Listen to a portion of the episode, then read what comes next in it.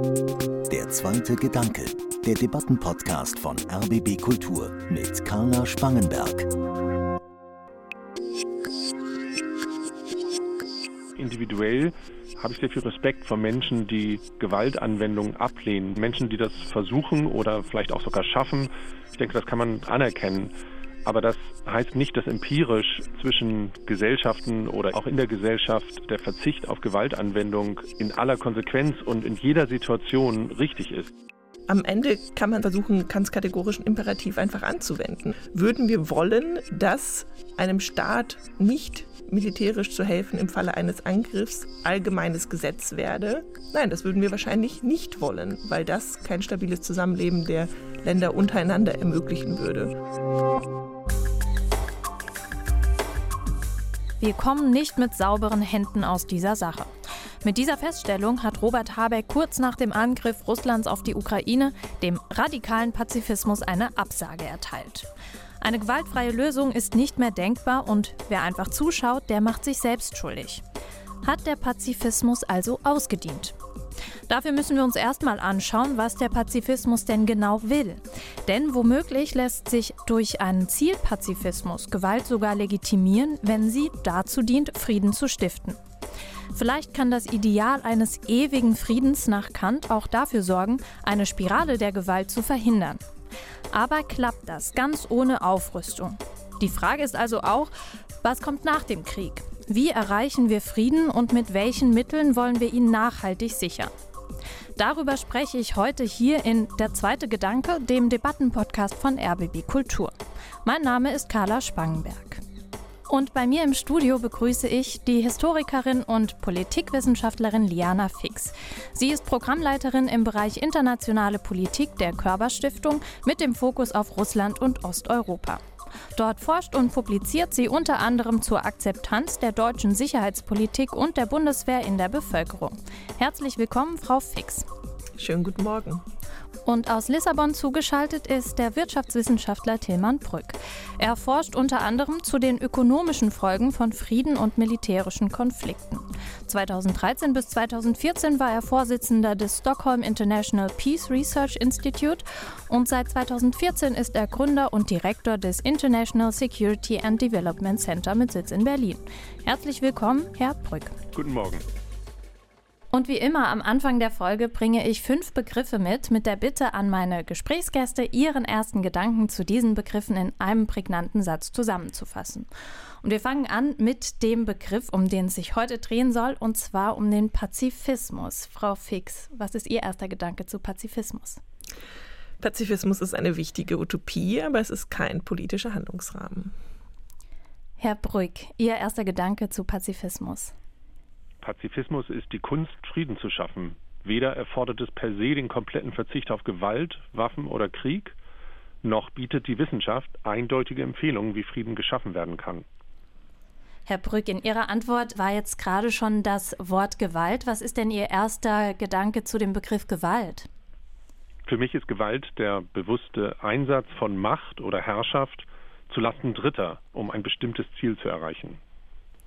Frau Fix? Ja, Gewalt wird tatsächlich von einigen Akteuren in der internationalen Politik als ein Mittel betrachtet, um politische Lösungen zu erreichen. Jetzt hat ja der Angriff Russlands auf die Ukraine bei uns die sogenannte Zeitenwende ausgelöst. Frau Fix, was ist denn Ihr erster Gedanke zum Begriff Zeitenwende? Es ist ein sehr schöner Begriff, aber es muss tatsächlich noch mit Inhalten gefüllt werden, vor allem mit klareren Inhalten. Und Herr Brück, die Zeitenwende? Die Hoffnung, das eigene Unvermögen oder den eigenen Unwillen konsequent anders als bislang erwartet zu handeln, unter dem Deckmantel der Ankündigung großer Taten verstecken zu können. Ja, und eine Ankündigung ist die Aufrüstung. Liana Fix, was ist Ihr erster Gedanke zur Aufrüstung? Ja, so paradox es klingt, kann Aufrüstung tatsächlich in einigen Situationen Krieg verhindern, weil es eine Abschreckung aufrechterhält. Mhm. Herr Brück, Aufrüstung? Für mich ist Aufrüstung eine deutliche Aufstockung der technischen Fähigkeiten einer Armee, besonders durch den Kauf von mehr oder neuen Waffen, oft verbunden mit einem Wettrüsten und einer Verschiebung der Ausgabenstruktur einer Regierung zu mehr Militärausgaben und weniger investiven oder sozialen Ausgaben, wie zum Beispiel für Verkehr oder Bildung. Die ja dann eventuell auch den Frieden sichern können auf lange Sicht, diese Investitionen. Deswegen jetzt nochmal zum Abschluss. Wir haben mit Pazifismus als ersten Begriff begonnen. Als letzter Begriff, Herr Brück, Frieden. Frieden ist ein Leben ohne Angst vor Willkür, Ohnmacht, Hunger, Armut oder der Zukunft. Liana Fix, Frieden? Ja, Frieden muss im Sinne von Immanuel Kant nachhaltig sein. Ansonsten ist es einfach nur ein Waffenstillstand. Ja, vielen Dank für die ersten Gedanken. Bevor wir später zu der Frage kommen, wie man mit Pazifismus vielleicht sogar Gewalt legitimieren kann, bleiben wir doch einen Moment nochmal bei diesem radikalen Pazifismus. Da ist das Argument ja, dass man sagt, wenn man mit Gewalt auf Gewalt reagiert, dann kommt man eben in so eine Spirale der Gewalt und verfällt vielleicht dieser eskalatorischen Eigenlogik des Krieges, weil eben die Waffen, beispielsweise wenn es um Waffenlieferungen gibt, die Waffen da sind, genutzt werden und auch nach dem Waffenstillstand weiter da sind und einen nächsten Krieg vielleicht herbeiführen können. Frau Fix, vielleicht im ersten Schritt, wie stehen Sie denn zu dieser Position des radikalen Pazifismus? Ja, dieser Gedanke, dass Waffen zu einer Gewaltspirale führen, mag theoretisch richtig sein. Und es kann einige Konfliktsituationen geben, in denen zum Beispiel zwei gleichrangige Partner um Einfluss buhlen, in denen das stimmt. Es ist jetzt allerdings tatsächlich in der aktuellen politischen Situation, wenn wir auf den Krieg in der Ukraine gucken, nicht gegeben. Dort ist es ein Verteidigungskrieg. Und um es mit dem Kölner Moralphilosophen Wilfried Hinsch zu sagen, auch unterlassene Hilfeleistungen, damit kann man sich eben auch schuldig machen. Das heißt, Pazifismus darf nicht auf die Kosten des Opfers gehen. Pazifismus soll sich natürlich auch gegenüber dem Täter richten. Pazifismus kann in dieser Situation zum Beispiel auch eine Antikriegsbewegung gibt es noch nicht, aber Antikriegsstimmen in Russland unterstützen. Aber er darf nicht dazu führen, zu einem Unterwerfungspazifismus zu werden. Herr Brück, wie stehen Sie denn zu diesem ganz radikalen Pazifismus, der komplett auf Gewalt verzichten möchte? Da möchte ich, glaube ich, unterscheiden zwischen der individuellen Ebene und der gesellschaftlichen Ebene. Individuell habe ich sehr viel Respekt vor Menschen, die Gewaltanwendungen ablehnen, wobei das nicht nur die Anwendung von Waffen umfassen sollte, sondern auch andere Formen der Gewalt. Es gibt ja auch ähm, nicht nur körperliche Gewalt, sondern auch sprachliche Gewalt, sexuelle Gewalt, andere Formen von Gewalt. Und die Idee, ähm, ohne Gewalt zu leben, ist erstmal sehr attraktiv und Menschen, die das versuchen oder vielleicht auch sogar schaffen, ich denke, das kann man respektieren und, und anerkennen. Aber das heißt nicht, dass empirisch zwischen Gesellschaften oder auch in der Gesellschaft äh, der Verzicht auf Gewaltanwendung in aller Konsequenz und in jeder Situation richtig ist. Und ich denke, das sind zwei verschiedene Ansätze auf der individuellen Ebene als moralischer Anspruch, oft auch als religiös begründeter Anspruch sehr nachvollziehbar aber für eine ganze Gesellschaft als äh, Rezept eher nicht hilfreich.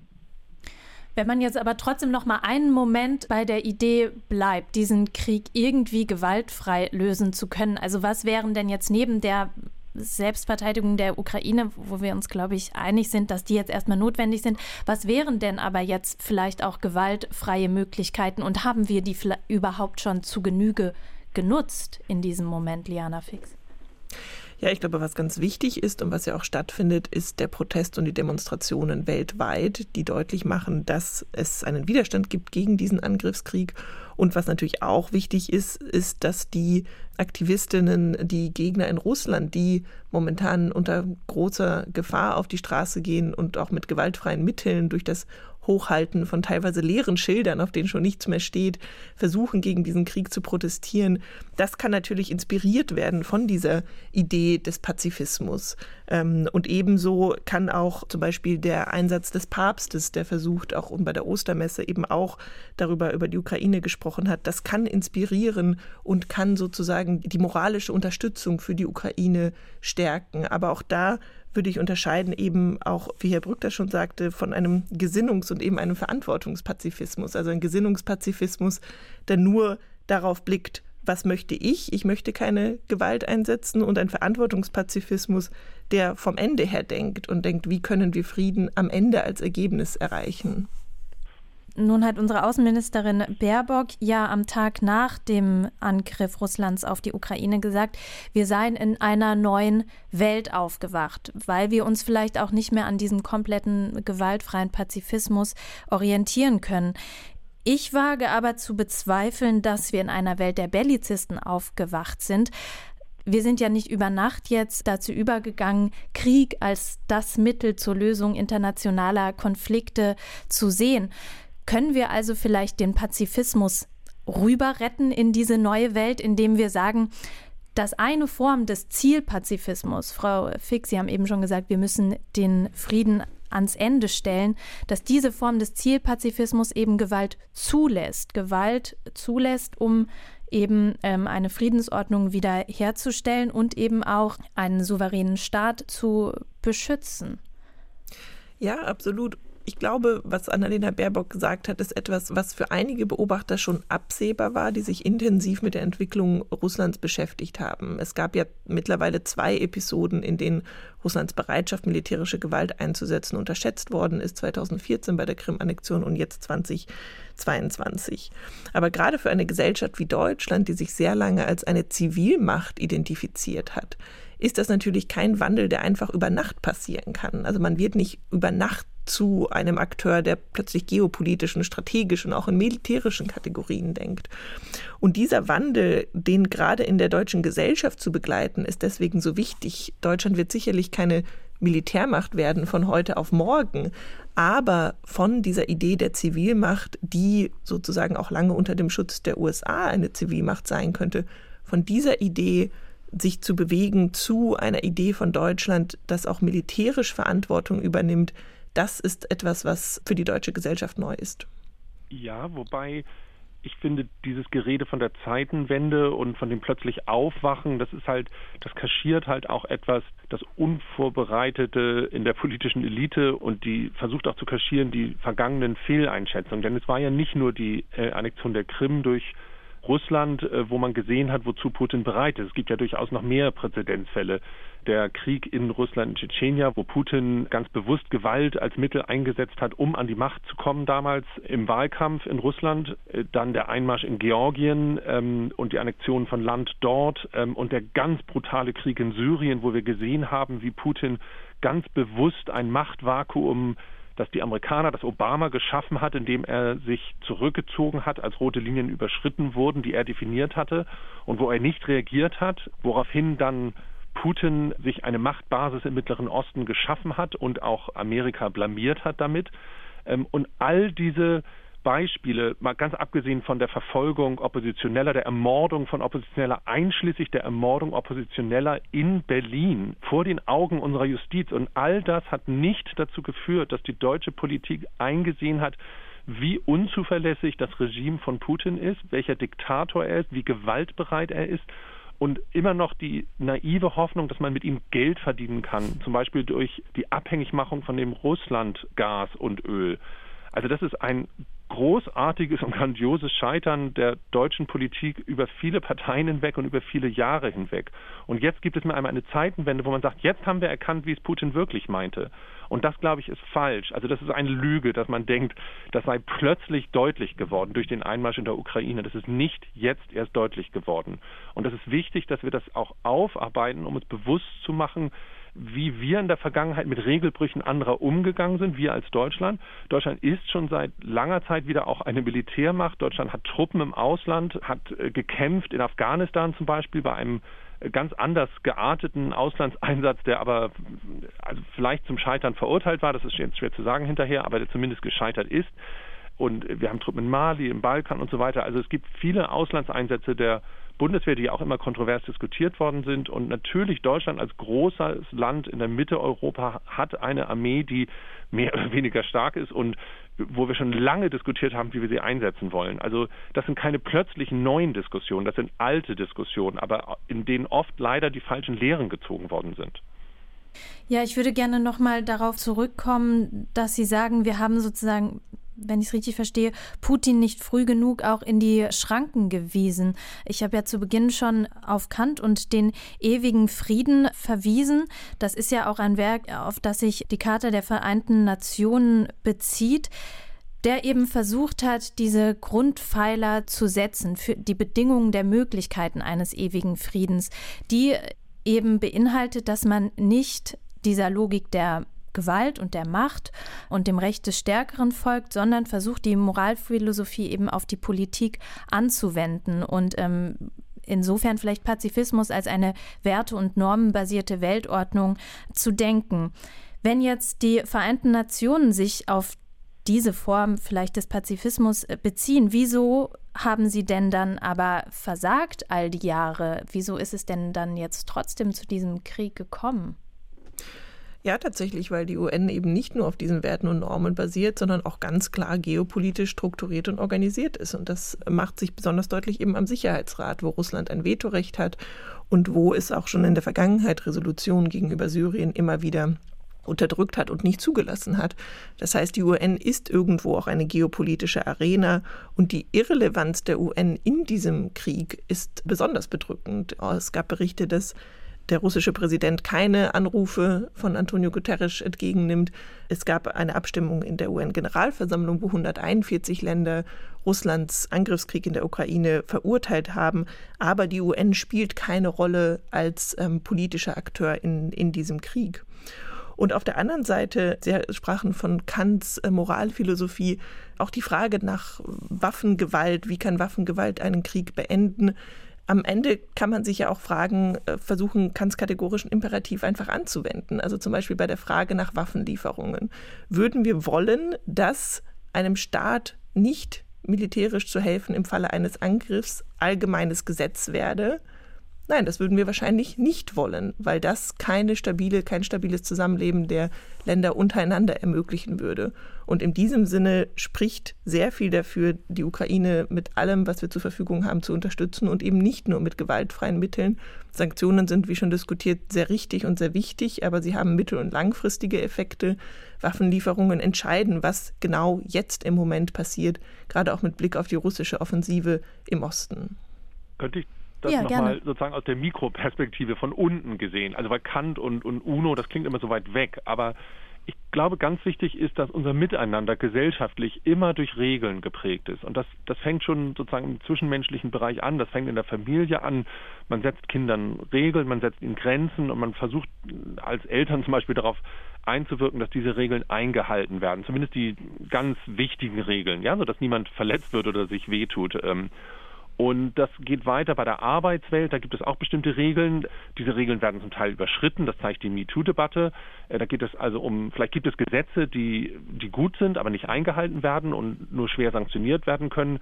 Es geht ähm, im Dorf, in der Stadt, in unserem Land. Ja, überall gibt es Regeln, die sind manchmal als Gesetze, aber manchmal auch einfach nur als soziale Normen definiert. Und die werden in der Regel sanktioniert. Das ist die, die Idee, die Hoffnung. Und das Problem ist, dass wir das zwischenstaatlich nicht haben. Durch die Betonung, starke Betonung auf den Nationalstaat und die Autonomie von einzelnen Staaten ist es sehr schwierig, zwischen den Staaten diese Regeln durchzusetzen. Und die UNO, wie Frau Fix ja auch schon richtig gesagt hat, ist eben ein imperfektes Konstrukt, das nicht ähm, wirklich Regelbrüche sanktionieren kann, schon gar nicht, wenn ein mächtiges Mitglied der Vereinten Nationen wie Russland als P5-Mitglied im Sicherheitsrat äh, Regeln bricht. Und das fehlt komplett, diese Ebene der effektiven Durchsetzung von einfachen Regeln, wie du sollst nicht töten oder du sollst deinen Nachbarstaat nicht angreifen. Und ähm, das ist aber sozusagen genauso wie im zwischenmenschlichen Bereich auch. Und äh, für mich ist Pazifismus jetzt sozusagen das Ziel, Regeln zu schaffen, die ähm, wirken und die effektiv sind, aber die auch sanktioniert werden können. Und da ist vielleicht schwieriger zu definieren, wer das sanktionieren darf, wenn es zwischen den Staaten Regelbrüche gibt, als wenn im Staat das passiert, wo die Gerichte und äh, die Polizei dafür zuständig sind, das zu sanktionieren, oder in der Familie, wo vielleicht dann die Eltern dafür zuständig sind, dass die Regelbrüche der Kinder sanktioniert werden. Das ist sozusagen in einigen Bereichen gut definiert und in anderen nicht. Und das ist, glaube ich, das Problem, was wir im Moment sehen. Eine Möglichkeit, die es ja gibt, die wir gerade nutzen und worum es jetzt im Moment geht, ist eben zu sagen, dass man international dann doch mehr auch auf ja, auf die Polizei sozusagen geht, darauf, dass man sagt, in dem Moment, in dem ein Regelbruch stattfindet, sich jemand nicht an die Regeln hält, ist sozusagen der Einsatz von Gewalt auch legitimiert. Das würde ja diese sogenannte Zeitenwende beinhalten und auch vielleicht diese Aufrüstung legitimieren, wo es ja auch um sehr, sehr viel Geld geht, was ja auch einfach eine bestimmte Akzeptanz bei der Bevölkerung und den Steuerzahlerinnen und Steuerzahlern haben muss. Frau Fix, was glauben Sie, müssen wir uns langfristig jetzt auf mehr Investitionen in die Rüstung einstellen und woanders sparen? Und was wären das für Bereiche, wo wir jetzt vielleicht dann sparen müssten? Ja, tatsächlich ist die Frage nach der Aufrüstung, die ja von der Politik gerne sozusagen jetzt umformuliert wird als Frage der Ausrüstung, weil die mhm. Bundeswehr in so einem schlechten Zustand ist, dass man sie erst einmal auf einen Stand bringen muss, in dem sie tatsächlich sozusagen auch verteidigungsfähig wäre und das Land verteidigen müsste. Das ist ähm, für mich eine Frage von politischer Führung. Und die Akzeptanz in der Bevölkerung richtet sich nach politischer Führung. Das haben wir auch in den Umfragen gesehen, zum Beispiel wenn es um Waffenlieferungen ging oder eben wenn es um die Aufstockung des Bundeswehrshaushaltes geht. Wenn politische Führer klar erklären, warum es notwendig ist, dann lässt sich auch eine Bevölkerung überzeugen davon, auch wenn es natürlich bedeutet, dass im Haushalt eine größere Portion dafür eingetragen werden muss. Ich würde das aber nicht ausspielen gegen andere notwendige Investitionen in Klimawandel, in Erziehung, sondern Investition in Sicherheit ist eben auch eine Investition in die Zukunft, weil Sicherheit ist natürlich nicht alles, aber ohne Sicherheit ist eben alles nichts. Also die Tatsache, dass man sich verteidigen muss und als Land bereit sein muss, auch seinen Beitrag zu einer Verteidigungsallianz der NATO zu leisten, das ist fundamental für Frieden und für Wohlstand. Und Deutschland hat dafür viele Jahre diesen Teil vernachlässigt. Äh, nicht umsonst hatten wir diese Trittbrettfahrer-Diskussionen, dass Deutschland nicht genug beiträgt zur NATO. Und jetzt ist es an der Zeit, nicht nur sozusagen nicht im Sinne von Aufrüstung, um Russland zu bedrohen, darum geht es ja nicht, sondern um Ausrüstung, um eine Abschreckungswirkung auf Russland zu erzielen, um zu zeigen, hier in der NATO, die Länder, die hier sind, nehmen das ernst. Wir positionieren Truppen im Osten der NATO, damit niemand auch noch nur auf den Gedanken kommt, dass wir angegriffen werden könnten oder Schwäche dort zeigen. Und das meine ich damit, dass eben Abschreckung und Aufrüstung, die zur Abschreckung führt, eben manchmal auch Krieg verhindern kann, weil es den anderen Akteur davon abschreckt und davon abhält, Provokationen zu versuchen. Herr Brück, Sie als Wirtschaftswissenschaftler forschen auch dazu, welche Kosten Kriege, aber auch Frieden haben. Was halten Sie denn von diesen Investitionen in die Aufrüstung oder Ausrüstung, die jetzt angekündigt wurde? Also erstmal sehe ich das genauso wie Frau Fix, dass es sehr wichtig ist, dass Deutschland glaubwürdig machen kann, dass es zu seiner Bündnisverpflichtung in der NATO steht, dass es äh, bereit ist, Aggressionen entgegenzutreten, möglichst äh, zu verhindern. Aber auch, da kann man noch mal einen Schritt weitergehen, es geht ja nicht nur um NATO, auch befreundeten Ländern beizustehen, die angegriffen werden. Also das Regelwerk haben wir ja schon, dass man der Ukraine jetzt helfen darf. Das ist ja keine mhm. äh, offensive Aktion, wenn Deutschland Waffen bereitstellt, damit die Ukraine sich verteidigen kann, die angegriffen wurde von Russland. Also auch das ist abgedeckt durch internationale Regeln und Normen.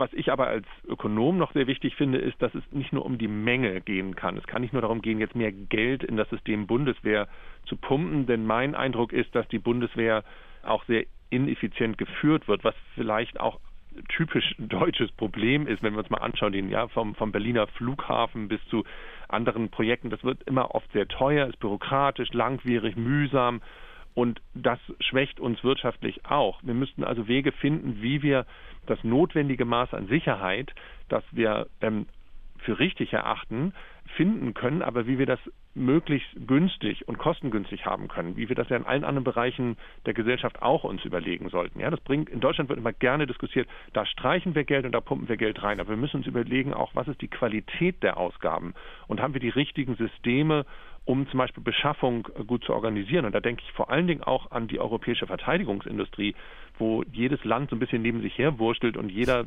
eigentlich nur bedacht ist auf die Arbeitsplätze, die durch die Verteidigungsindustrie geschaffen werden. Und ich glaube, hier braucht es umfassende Reformen, äh, angeführt durch die EU möglichst, ähm, um einen einheitlichen Markt für diese Produkte zu schaffen, die die Armeen Europas und der NATO brauchen um sich zu schützen. Aber wir können das viel, viel billiger machen, wenn wir mit Partnern zusammenarbeiten und wenn wir diesen Markt viel effizienter strukturieren und organisieren. Und dann ist es auch nicht mehr eine Entscheidung zwischen Schulen einerseits oder Armee andererseits, dann können wir beides haben. Wir sind eines der reichsten Länder der Welt und es gibt keinen Grund, warum wir unsere Schulen oder unsere Infrastruktur oder die Energiewende nicht voranbringen und gleichzeitig unsere Armee modernisieren und auf den neuesten Stand bringen. Und vielleicht noch ergänzend, wir haben ja auch in kalten Kriegszeiten mehr als drei Prozent des Bruttoinlandsprodukts ausgegeben für Militär. Das ist kein Argument dafür, es wieder so zu machen, aber es zeigt, dass es möglich ist und dass ähm, deswegen nicht gleich der Wohlstand gefährdet ist. Mhm.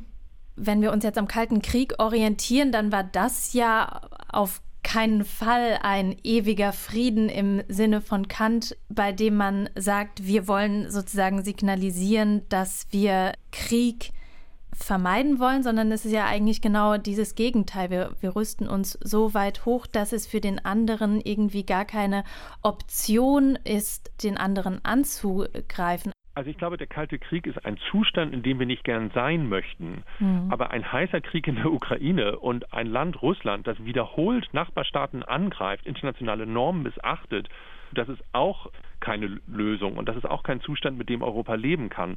Von daher glaube ich schon, dass es jetzt so eine Art Wettrüsten gibt oder ein Wettkampf oder ein Wettlauf, das ist vielleicht der bessere Begriff, ein Wettlauf gibt, in dem es darum geht, dass wir zeigen, dass unser System und unsere Werte, aber auch unsere Wirtschafts- und Sozialordnung besser ist. Und darum glaube ich auch, möchte ich noch mal ein bisschen weg von den Waffen, die ich mhm. für wichtig halte, aber die nur ein Bestandteil sind. Es geht auch noch mal darum, das russische System, das zu diesem Angriff geführt hat, zu schwächen und auch der russischen Gesellschaft klar zu zeigen, so geht es nicht. Wir müssen Putin das Geld wegnehmen, mit dem er seine Armee finanzieren kann und mit dem er seine Diktatur finanzieren kann und mit dem er seine Leu die Loyalität seiner Bürger kauft. Und es ist ganz wichtig, dass wir schnell und umfassend diese Finanzströme abschneiden. Und da kann kein Argument sein, und dann leidet unsere Wirtschaft. Unsere Wirtschaft leidet am meisten, wenn es ein Wertesystem in der Welt gibt, äh, wo nur der Stärkere gewinnt. Denn unsere Wirtschaft kann nicht Bestand haben, wenn, es, wenn sie angegriffen wird oder jederzeit angegriffen werden kann. Unsere Wirtschaft braucht diese Werte von Freiheit und Normen und Rechtsstaatlichkeit, sonst können wir nicht funktionieren. Und die müssen verteidigt werden und auch durch Mittel wie wie Sanktionen und, und, Blockaden. Und das halte ich also für etwas, was in der Diskussion viel zu kurz kommt. Ähm, selbst wenn das unserer Wirtschaft schadet, die Wirtschaft baut auf auf dem Fundament der Rechtsstaatlichkeit und das müssen wir schützen. Und vielleicht mit Blick auf den Kalten Krieg, der Vergleich, der dort spannend ist, ist ja auch, dass der Kalte Krieg durch unterschiedliche Phasen gegangen ist. Also es gab Phasen der Eskalation, aber es gab auch Phasen der Stabilisierung. 1975 wurde Helsinki verhandelt und äh, es gab Abrüstungsbemühungen, ähm, Abrüstungsverträge, die verhandelt worden sind. Irgendwann wird es sicherlich auch wieder solche Phasen geben, wo es sozusagen Stabilisierungsphasen gibt. Aber momentan müssen wir uns sozusagen ganz klar darüber bewusst sein, dass wir uns in einer Eskalationsphase befinden mhm. und dass diese Eskalationsphase eben von Russland angetrieben wird. Und das kann durchaus noch Jahre, wenn nicht Jahrzehnte dauern, dass wir in einer Phase sind, in der Stabilisierungsmaßnahmen, Abrüstungsmaßnahmen, Verträge, zumindest zur Rüstungskontrolle, nicht auf der Agenda sind, sondern erst wenn auch Russland wieder mehr eine Status quo Macht als eine eskalierende Macht geworden ist. Und ich glaube, wir müssen uns auch vorbereiten auf andere Szenarien. Wir reden jetzt immer von Russland, aber das ist ja nur ein Staat, in dem ein Diktator herrscht und in dem Gewalt angewandt wird. Wie gehen wir mit der Türkei um? Wie gehen wir mit Ungarn um? Wie gehen wir mit China um? Das sind alles Staaten, mit denen Europa eigentlich Probleme hat oder haben müsste. Das sind alles Staaten, in denen Regeln nicht so befolgt werden, wie wir es gerne hätten. Wie gehen wir mit mhm. Syrien um, wo, wo der Assad noch an der Macht ist, der ganz brutale Kriegsverbrechen begangen hat. Wie gehen wir um, wenn, wenn Frankreich durch Le Pen regiert wird? Wie gehen wir um, wenn Trump in den USA wieder an die Macht kommt? Ich weiß nicht, ob wir darauf vorbereitet sind, als Gesellschaft uns zu überlegen, wie wir unsere Werte und Normen schützen wollen. das können wir nicht immer nur mit Gewalt und, und Krieg und Bundeswehr machen. Das müssen wir auch durch andere Instrumente machen. Aber wir brauchen diese Instrumente, um unsere friedliche Welt und unsere Vorstellung von Frieden und unsere Vorstellung von Gesellschaft äh, schützen zu können.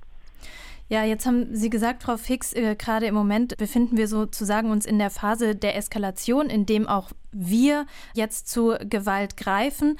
Ich glaube, wir haben ganz gut festgehalten, dass wir aber nicht in diese komplette Kriegslogik reinkommen wollen, sondern ganz am Ende dann doch irgendwie die Friedensordnung stehen soll. Ab welchem Moment, also wie können wir diesen Frieden erreichen und ab welchem Moment können wir auch wieder Gespräche aufnehmen ohne zu signalisieren, dass das, was Putin gerade macht, ein legitimes Mittel sei, die eigenen Interessen durchzusetzen. Ja, alle Gespräche momentan müssen natürlich darauf gerichtet sein, den Krieg in der Ukraine zu beenden. Aber sie müssen darauf gerichtet sein, den Krieg zu beenden zu Bedingungen, die für die Ukraine akzeptabel sind. Das heißt, ein zu früher Waffenstillstand könnte eben dazu führen, dass Russland nur in wenigen Monaten oder Jahren versucht, das zu beenden, was sie angefangen haben und die ganze Ukraine anzugreifen. Und es würde auch bedeuten, dass möglicherweise weiterhin Territorien unter russischer Besatzung Kontrolle bleiben und damit Schauplatz von Kriegsverbrechen sind. Das heißt, es wird am Ende eine Verhandlungslösung geben müssen in der Ukraine, aber sie darf nicht von russischen Bedingungen diktiert werden, sondern sie muss aus einer Situation für die Ukraine entstehen, in der die Ukraine ihre Wehrfähigkeit aufrechterhalten kann, ihre Armee aufrechterhalten kann und Kontrolle über das Territorium, was Russland seit dem 24. Äh, Februar erobert hat, zurückerlangt. Und diese Bedingungen werden es wahrscheinlich erfordern, dass die Kämpfe erst noch weitergehen und auch die russische Offensive im Osten zurückgeschlagen wird. Und da sollte Europa besonders darauf achten, die Ukraine auf keinen Fall unter Druck zu setzen, einem zu frühen Waffenstillstand zuzustimmen, weil vielleicht auch unsere Gesellschaften irgendwann kriegsmüde werden von diesen Fernsehbildern, weil die Unterstützung natürlich teuer ist und ähm, viel Aufmerksamkeit benötigt. Denn was in der Ukraine passiert, da geht es eben nicht nur um die Ukraine oder um einen Altruismus unsererseits, sondern da wird eben auch unsere Sicherheit und unsere Freiheit verteidigt. Und deswegen müssen wir uns möglicherweise auf einen Krieg einstellen, der sich noch lange hinziehen wird. Ja, Herr Brück, auch an Sie zum Schluss die sehr schwierige Frage, wie kann Frieden erreicht werden und vielleicht auch nachhaltig gesichert?